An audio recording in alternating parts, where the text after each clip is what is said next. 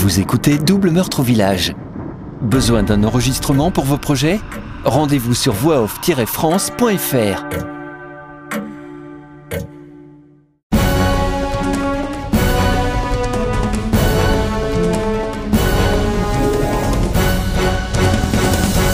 Chapitre 7 Mercredi 6 décembre 1989, à quelques kilomètres de Sainte-Véronique. Vous avez donné à manger au poulet? Ouais, c'est bon. Ils vont tourner en rond pendant quelques jours. L'homme sourit et tape amicalement sur le bras de la femme au manteau de cuir noir. Donne un os à un chien et il rongera toute la journée. Donne un œil à un poulet et il cherchera l'autre pendant plusieurs jours. Elle sourit à son tour laissant apparaître une dentition irrégulière, contrastant avec le reste de son apparence plutôt soignée. Haute d'à peine plus d'un mètre soixante, son allure est mince et sportive. Ses cheveux brillants d'un noir intense semblent sortis d'un bain d'encre de Chine. Bon, c'est l'heure de passer à l'action. Il faut s'occuper des deux corps. Encore deux de moins en circulation. La deuxième femme se lève. Elle est grande et fine, presque frêle. Ses cheveux blonds sont semés de fils blancs. Naturelle et sans maquillage, les rides et les cernes semblent accentuer son âge. Oui, il faut agir vite. La police est peut-être déjà au courant. Elles sortent de la salle d'un pas rapide et disparaissent au fond d'un petit couloir. L'homme les suit. Les deux femmes viennent de déplier une grande carte au côté roulé et usée par le temps, donnant l'impression d'un vieux parchemin. La carte est posée sur une table de cuisine où se trouve encore un carton de pizza de la veille. Une horloge en plastique indique 7h10. Nous sommes prêts pour l'analyse du site. Il sourit. Il faut s'occuper des deux T1 et de la voiture.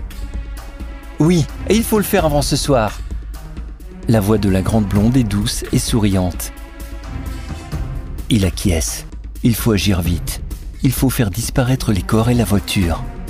Pour les corps, c'est simple. Ils sont déjà dans le coffre. Personne ne les verra. Pour la voiture, c'est un peu plus ennuyeux, car ce modèle n'est pas répandu dans la région. Elles auraient dû voler une autre voiture. Il va falloir la garder cachée pour l'instant. Une fois la nuit venue, ils trouveront bien un endroit pour s'en débarrasser, peut-être en l'envoyant dans un lac. Et puis, il n'y a pas de quoi s'inquiéter. De toute façon, dans quelques heures ou quelques jours, ils seront loin. Moins d'une demi-heure plus tard, les deux femmes se trouvent à l'entrée d'une petite grotte, au croisement de deux routes menant au village, à seulement quelques kilomètres du bar où s'affairent les enquêteurs. Personne aux alentours, pas un seul bruit. Le silence complet règne dans la campagne embrumée. Le froid matinal traverse les vêtements et l'humidité rend l'endroit glissant et peu accueillant. Une petite chapelle est érigée à l'intérieur de la grotte, à quelques mètres de l'entrée. Haute d'à peine un mètre soixante et large d'un peu plus d'un mètre, elle semble bien triste tant elle est délabrée. Construite il y a plus d'un siècle et repeinte multiples fois, le temps a malheureusement raison des nombreuses réparations. Une Vierge Marie trône au son milieu, et sous elle on peut lire Sainte Marie, priez pour nous. Les dorures d'antan ne sont plus qu'un lointain souvenir, aujourd'hui remplacées par la crasse et l'étoile d'araignée. La femme au manteau de cuir noir se baisse. La voici, c'est là. Elle regarde la Vierge dans les yeux et sourit. Te voilà donc, ma belle. On va voir ce que tu as dans le ventre. Elle se tourne et capte ses complices du regard. Amène-moi le pied de biche, on va la faire sauter. Yes, no problème, je t'amène ça.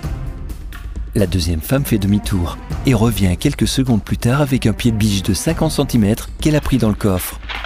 On y va Go, go, go On se dépêche Elle retire la statue en quelques secondes et la pousse sur le sol.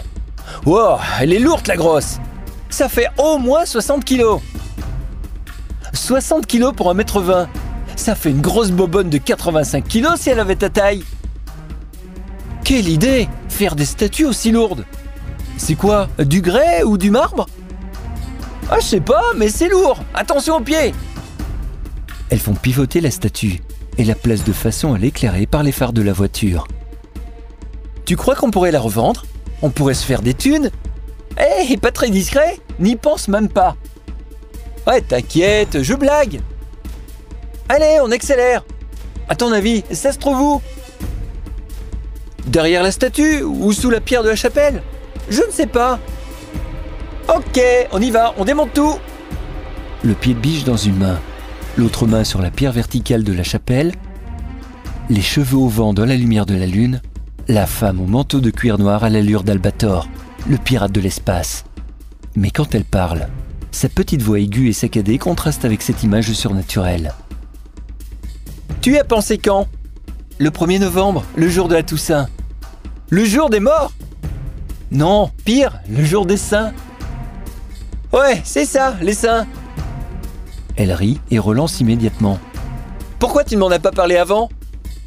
La blonde prend le temps de répondre. Je t'ai dit que j'étais venu ici, mais c'est tout. Tiens, attrape la pelle et creuse-la. La petite femme s'éloigne en direction de la voiture. Perdue dans ses pensées, la pelle à la main, l'autre femme gratte le sol pour enlever la terre et les morceaux de gravat. Un flot de pensées envahit son esprit déjà bien encombré par le stress de la situation. Cette statue est minable. Rien à voir avec les beautés de la civilisation mésopotamienne et égyptienne. On a fait des merveilles là-bas. On a construit des villes, développé l'agriculture et l'irrigation. Il y a eu l'écriture. Ah, je me suis bien amusé avec l'écriture cunéiforme. C'était une bonne idée. Hé, faut avancer plus vite Une voiture peut passer à tout moment. J'ai pas envie de me faire attraper par la police. La femme au manteau noir est revenue cette fois avec une pioche. En quelques minutes, la chapelle était démontée. Elle sort de son sac une lampe de poche et balaye la pierre de droite à gauche en scrutant attentivement les moindres détails. Ensuite, elle passe le faisceau sur le sol, cette fois de bas en haut, éclairant la statue et les parois de la chapelle. Elle fait le tour de la chapelle, toujours la lampe à la main. Rien. tout ça pour rien Pourtant, c'était ici. Tu es sûr? Certaine. Laisse tomber, ça arrive tout le temps. Les gens sont tellement bigots qu'ils voient des apparitions partout, même quand il n'y a rien. C'est pas grave. L'autre, toujours surprise par la nouvelle.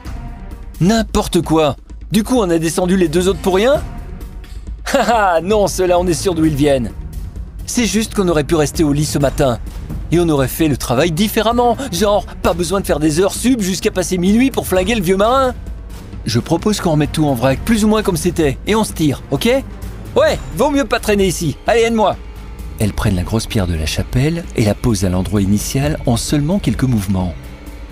Ensuite vient le tour de la statue.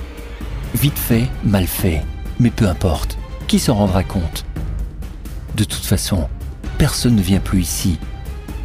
Et puis, dans quelques heures, elles seront loin de ce bled perdu. Qui pourrait s'intéresser à elles? Elles ne sont que des fantômes inconnus de la police. Même en cas d'enquête approfondie, le fichier dans un point digital ne parlera pas. Elles le savent et se savent protéger. Enfin, tant que la police te reste loin, tout va bien.